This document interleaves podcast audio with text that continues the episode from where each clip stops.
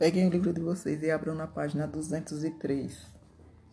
Cultivo da cana-de-açúcar. 1. Um, os engenhos eram grandes propriedades de terras que pertenciam aos senhores de engenho. Escreva o nome de cada local existente nos engenhos. Letra A. Onde se plantava e colhia a cana-de-açúcar, canavial. Letra B. Alojamento dos escravos africanos, senzala.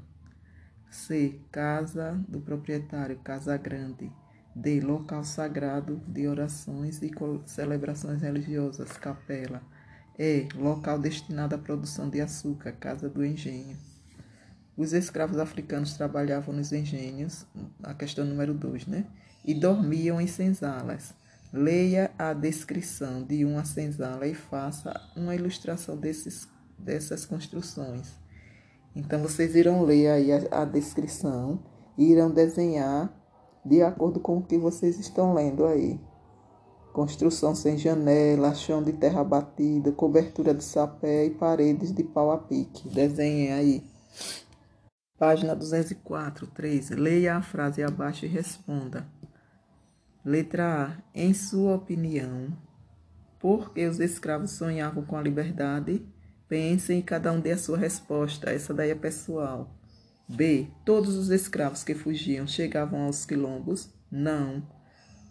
Vírgula. Muitos eram capturados e severamente castigados por seus senhores. C. Como os escravos fugitivos viviam nos quilombos?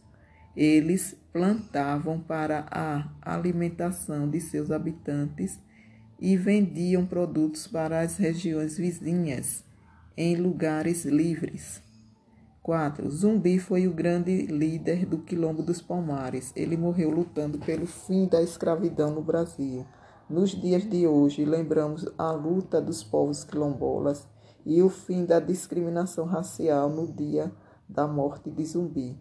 Que data é essa e como é conhecida? Dia 20 de novembro, conhecido como Dia da Consciência Negra. 5. Os engenhos do passado foram substituídos por grandes usinas. Complete o quadro. Matéria-prima dos engenhos, cana-de-açúcar, das usinas, cana-de-açúcar também.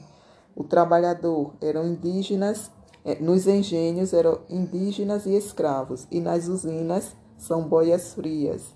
Produto final: açúcar. Nas usinas, açúcar e álcool combustível.